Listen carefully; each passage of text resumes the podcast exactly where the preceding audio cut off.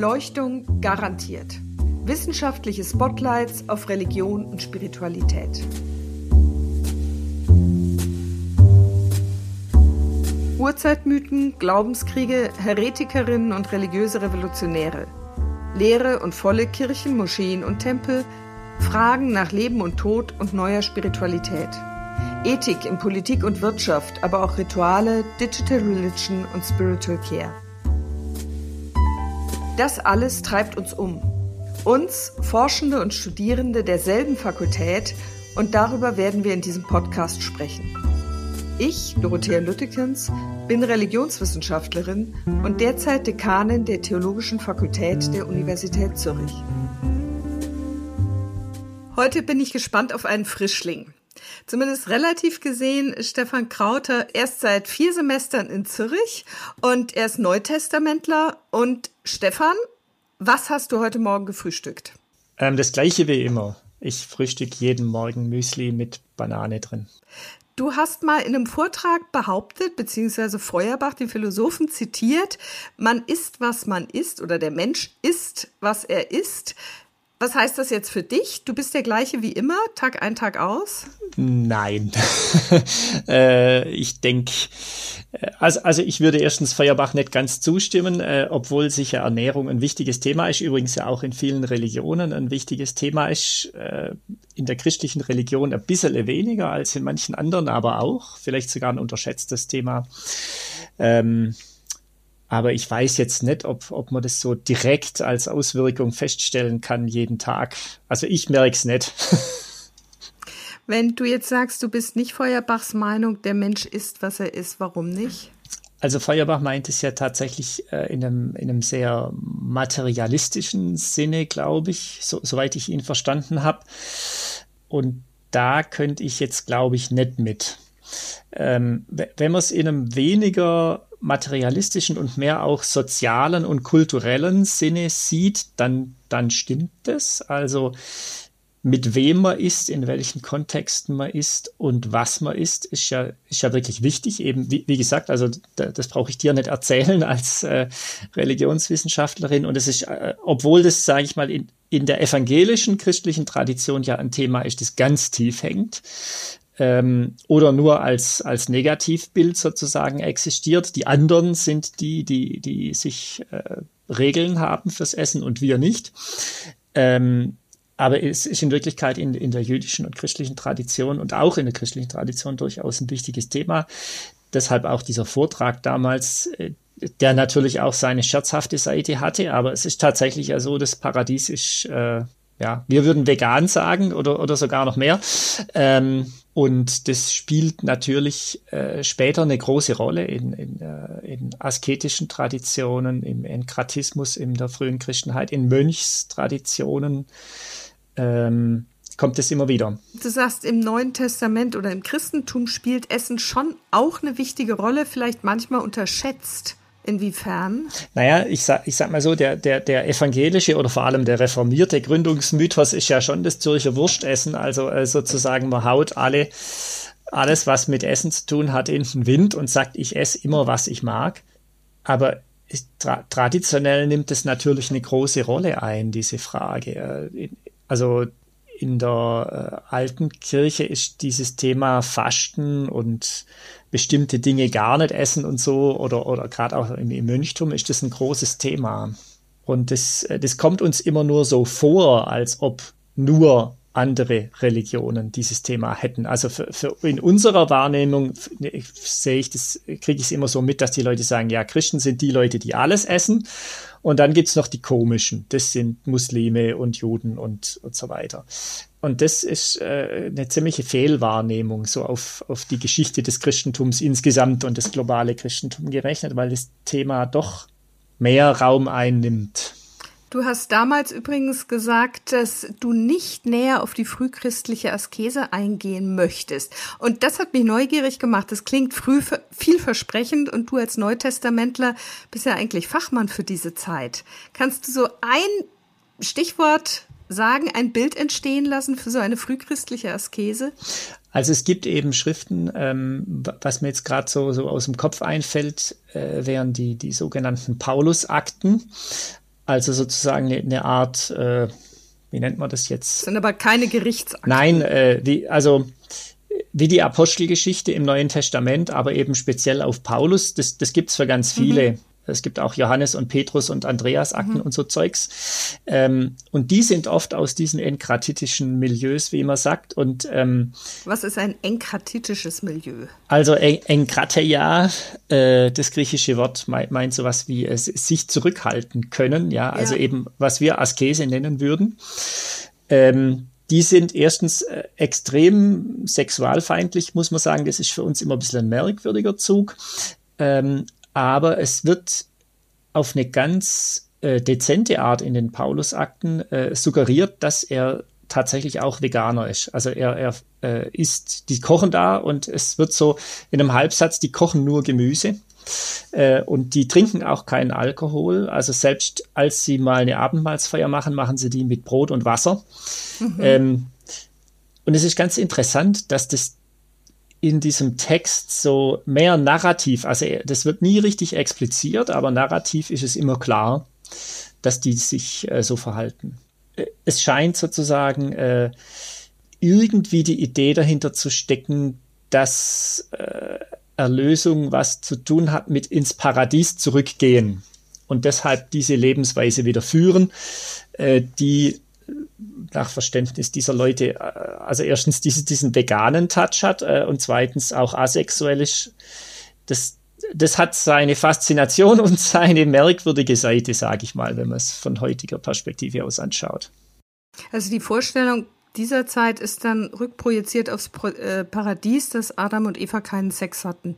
Ja, jedenfalls im, im, Paradies keinen. Also Paradies ist dann eine fleisch- und sexlose Szene. Das ist die Diskussion, die dann ja bis in die Spätantike weitergeht. Also Augustinus hat ja dann diese, diese merkwürdige Vorstellung, die hatten zwar Sex, weil sie ja Nachkommen kriegen sollen, aber es hat keinen Spaß gemacht. ähm, das ist, das ist die, die äh, sicher äh, kein äh, Höhepunkt äh, der christlichen Theologie, was Augustinus zu diesem Thema schreibt. Ähm, das ist auf jeden Fall sehr frustrierend. Naja, diese, diese Ernährungsform im Paradies hat ja irgendwas damit zu tun, man lebt nicht auf Kosten von anderen Lebewesen. Also die, e, ehrlicherweise, die hätten vermutlich Pflanzen halt nicht unter Lebewesen gerechnet. Das, das würde uns jetzt biologisch ein bisschen widerstreben, aber jedenfalls nicht auf Kosten von tierischen Lebe, Lebewesen und deshalb ähm, isst man die auch nicht. Diese Texte haben ja keinen Eingang dann in den Kanon der biblischen Schriften gefunden. Das ist spannend. Nee. Du, jetzt zu unserer Situation heute im Hinblick auf Covid-19. Da beschäftigen viele Menschen ja so sehr grundsätzliche Fragen. Und gibt es Fragen, die dich da auch umtreiben und wo du auch eine Resonanz im Neuen Testament findest? Oder im Kontext des Neuen Testamentes?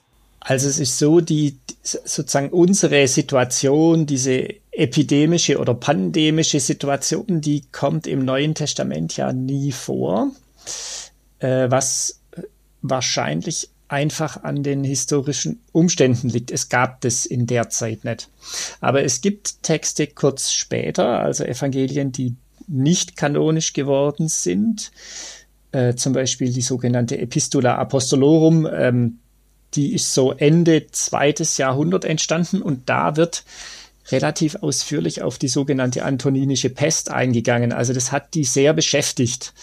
Äh, es, es wird ganz dramatisch geschildert, dass da, dass da Leute sterben, dass, dass äh, die, die sozialen Beziehungen zusammenbrechen. Und das wird quasi in der Rückprojektion, also die Jünger fragen dann Jesus, äh, wenn das kommt, wie sollen wir uns da verhalten? Und es ist ganz interessant, dass, dass der Text nie so richtig und auch die neutestamentlichen Texte nie solche Fragen stellen wie, warum werde ich da jetzt dran schuld? Da, da geht es nicht um die Frage, warum werden die Leute jetzt krank? Ist das eine Strafe Gottes oder sowas, sondern äh, es, es ist mehr sozusagen das Thema, wie gehen wir mit der Situation um?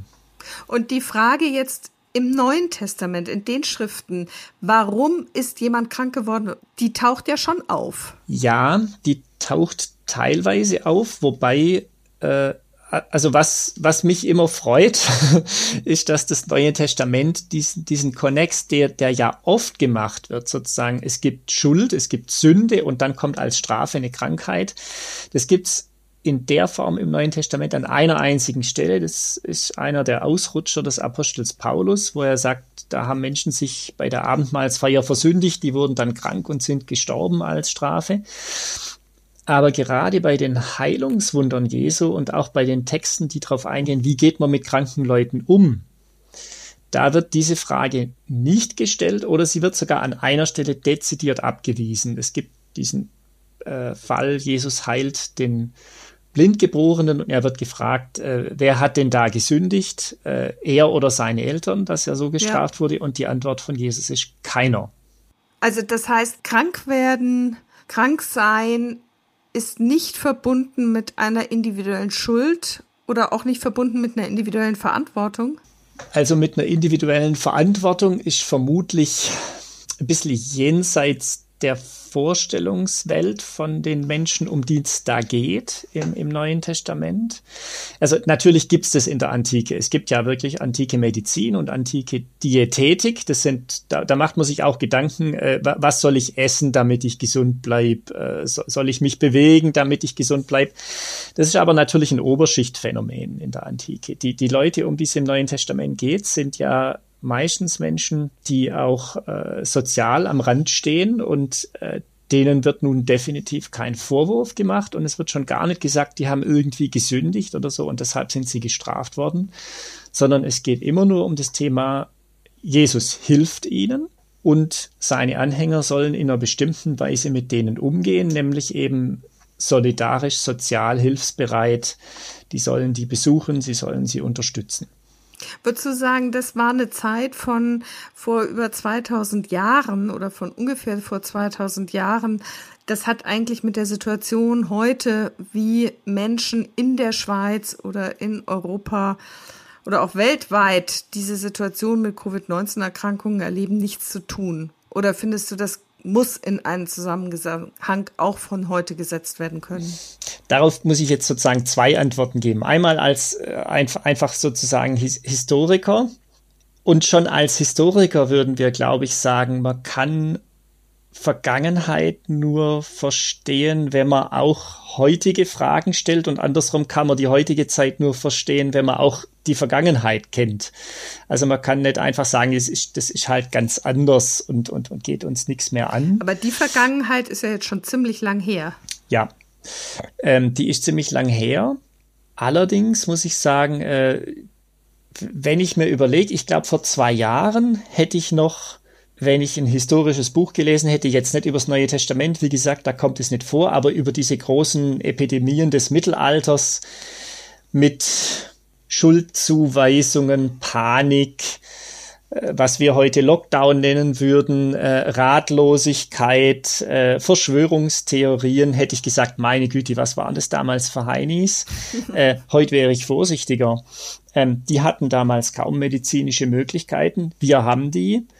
Und es gibt auch Schuldzuweisungen, Verschwörungstheorien, äh, absurde Dinge, die behauptet werden, also völlig abstruse Erklärungsmittel. Von daher wäre ich da sogar der Meinung, vielleicht können wir manche Dinge wieder besser verstehen, äh, was die damals bewegt hat. Wenn man das noch hochrechnet, ja, wie existenziell bedroht die waren in einer Situation ohne moderne Medizin und ohne unsere heutige Absicherung. Das ist jetzt aber sozusagen unser Blick auf eine Vergangenheit, der vielleicht differenzierter und auch etwas nachsichtiger wird, weil wir heute merken, in unseren Gesellschaften tauchen ähnliche Ängste und Phänomene auf und eine andere Frage ist ja aber noch, inwiefern verstehen wir uns heute selber besser durch die Vergangenheit?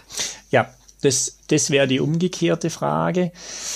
Da kommt jetzt vielleicht eher eine theologische Antwort. Also äh, ich wird natürlich als Theologe diese Texte einerseits, wir, wir sind Historiker oder, oder äh, irgendwie sowas ähnliches wie Kulturanthropologen, nur dass wir es halt nicht äh, jetzt mit anderen Kulturen machen, sondern über 2000 Jahre weg. Ähm, aber wir sind ja auch Theologen, das heißt, wir halten diese Texte für, für, für relevant, sage ich jetzt mal. Äh, vielleicht würden meine Dogmatikkollegen sagen, es ist ein bisschen niedrig gehängt. ähm, ich tue mich immer ein bisschen schwer mit, äh, mit so Worten wie kanonisch oder autoritativ. Ich finde, relevant ist ein besseres Wort. Äh, relevant meint einfach, wir, wir sehen die nicht einfach unkritisch und sagen, das stimmt alles, was da steht, aber wir, wir nehmen an, dass die uns was zu sagen haben. Mal in dem Stil vielleicht formuliert. Und dann würde ich schon sagen, dieser Umgang mit Krankheit, den wir in den meisten Texten des Neuen Testaments finden, nämlich nicht Schuld zuzuweisen, nicht irgendwelche Theorien über das war die Strafe für aufstellen, sondern sich äh, solidarisch, hilfsbereit, mitleidend verhalten, äh, finde ich sehr positiv. Mitleidend im Sinn von Empathie. Ja, ja, im Sinn von Empathie. Äh, und zwar nicht übergriffiges Empathie. Also äh, ja. das, äh, ich war ja lang genug Gemeindepfarrer. Es gibt auch Situationen, wo man ehrlich sagen muss, ich, ich höre, was sie mir erzählen und ich kann es mir nicht vorstellen. Ich war in der Situation noch nie. Ähm, da, dazu sagen, ja, ich verstehe sie, ist einfach gelogen. Manche Sachen versteht man nicht, wenn man sie nicht erlebt hat und will es auch nicht verstehen mhm. lernen. Das hieße dann aber empathisch sein, insofern, ich lasse stehen, ich achte deine Erfahrung und dein Leiden und bin in, gewisser Weise solidarisch mit dir, obwohl ich selber zugebe, ich kann es selbst nicht nachvollziehen. Ja. Und das heißt, ohne, ohne Schuldzuweisung, auch ohne Verzweckung. Was heißt das? Also ich erlebe es manchmal äh, so in eher, manchmal auch populären Diskursen dann so, ja, jede Krise ist auch eine Chance. Äh, wenn man krank wird, dann weiß man auch, dass man bewusster leben sollte und so. Das finde ich ähm, extrem schwierig, wenn man es an Leute heranträgt. Also wenn jemand selber das für sich entdeckt, die Krise war eine Chance für mich, freue ich mich gerne mit. Ähm, aber man sollte nicht von außen das jemand herantragen. Und auch da würde ich sagen, ist das Neue Testament erfreulich zurückhaltend oder realistisch. Also es behauptet ja nicht, dass es für alles eine Sinndeutung gibt, sondern äh, das, das Neue Testament lässt ja tatsächlich ein extrem katastrophales Ereignis, nämlich dass jemand unschuldig umgebracht wird, zunächst mal stehen als die Katastrophe, die es ist. Ohne zu sagen, ja, das, das, das hatte dann doch irgendwie einen guten Sinn oder so. Es, es kommt dann am Schluss, ja, tatsächlich, es geht gut aus. Äh, äh, der, der ist auferstanden, aber es ist keine, äh, sage ich mal, in dem Sinn Verzweckung oder, oder von außen herangetragene Sinngebung. Und das finde ich bei Krankheiten extrem schwierig, das mit Leuten zu machen. Wenn Leute sagen, ich bin verzweifelt, dann dürfen die das sein. Also verstehe ich dich richtig, dass du sagst, jetzt von, von deinem theologischen Verständnis des Neuen Testamentes her, bedeutet das, Menschen, die krank sind, haben ein Recht darauf, dass ihr Leiden als Leiden akzeptiert und stehen gelassen wird. Genau. Ich, ich würde sogar behaupten, da spreche ich jetzt weniger als, als Theologe, denn als Mensch, der lange im Pfarramt war, äh, wenn man es schafft, es so stehen zu lassen, was übrigens nicht einfach ist als Zuhörer. Es, es, es wurmt einen furchtbar und man denkt immer, ach, jetzt, jetzt muss man denen doch irgendwas Tröstliches sagen oder irgendwas Positives. Aber ich habe eher erlebt, wenn man es schafft, es stehen zu lassen. Und zwar empathisch, also nicht einfach nur mit, ja, dann mir egal, äh, ist jetzt halt so, sondern, sondern wirklich empathisch da daneben zu stehen, dann kriegen die Leute oft selber die Kurve um irgendwie wieder Tritt zu kriegen. Und das ist ja der Sinn der Sache, dass die Leute selber wieder irgendwie eine äh, ne, ne positive Energie finden und, und äh, lernen, oder was lernen ist zu kognitiv ausgedrückt, also es schaffen, damit umzugehen. Und das macht man eher kaputt, wenn man das von außen ihnen aufdrückt. Ja. Ja, also der Umgang kann dann ein positiver und konstruktiver sein, indem noch etwas Gutes aus einer Katastrophe entsteht, aus einer Erkrankung zum Beispiel, aber niemand hat das Recht, jemand anderem, von jemand anderem das einzufordern, dass er das als Chance sieht. Genau, weder das noch hätte er jemals das Recht, Leute zu verurteilen. Selbst wenn es diesen Zusammenhang off offensichtlich gäbe. Also, also einer Verantwortung für eine Erkrankung. Ja, also wenn, wenn jemand Lungenkrebs hat, dann ist nicht der Zeitpunkt, ihm zu sagen, hättest du halt nicht geraucht. Das ist ein äh, ziemlich klares Votum am Ende, wenn auch ein, ähm, ja, ein drastisches. Also der Lungenkrebs ist jetzt nicht gerade ein positives Ende unseres Gespräches. Und ich möchte jetzt natürlich nicht fragen nach den positiven Seiten, die Covid-19 und die Lockdown-Situation und so weiter für dich hat. Ähm, worauf freust du dich am meisten, wenn es vorbei ist? Uh, worauf freue ich mich am meisten? Also ich freue mich wirklich, äh, das ist jetzt nicht um mich einzuschmeicheln, ich freue mich wirklich wieder mal nach Zürich zu kommen äh, weil ich da sehr gern bin. Es ist einfach eine sehr schöne Stadt. Ich finde auch unsere Fakultät äh, wunderbar, dort zu sein. Ich freue mich auch, meine Studentinnen und Studenten mal wieder zu sehen, außerhalb von diesen kleinen Rechtecken auf dem Bildschirm. Und äh, tatsächlich, ich freue mich auch, meine Familie wieder zu sehen, weil ich jetzt äh, meine Eltern und Geschwister und Schwiegereltern tatsächlich auch schon viele Monate nicht mehr getroffen habe. Was isst du als erstes, wenn du wieder nach Zürich kommst? oh. Also di direkt neben meiner Wohnung äh, gibt es einen, einen Bäcker, Vodin. Und der hat saumäßig gute Stück, äh, süße Stückler. Äh, und die kaufe ich manchmal, also auch, auch nicht oft, aber ich kaufe sie manchmal und da würde ich mich drauf freuen.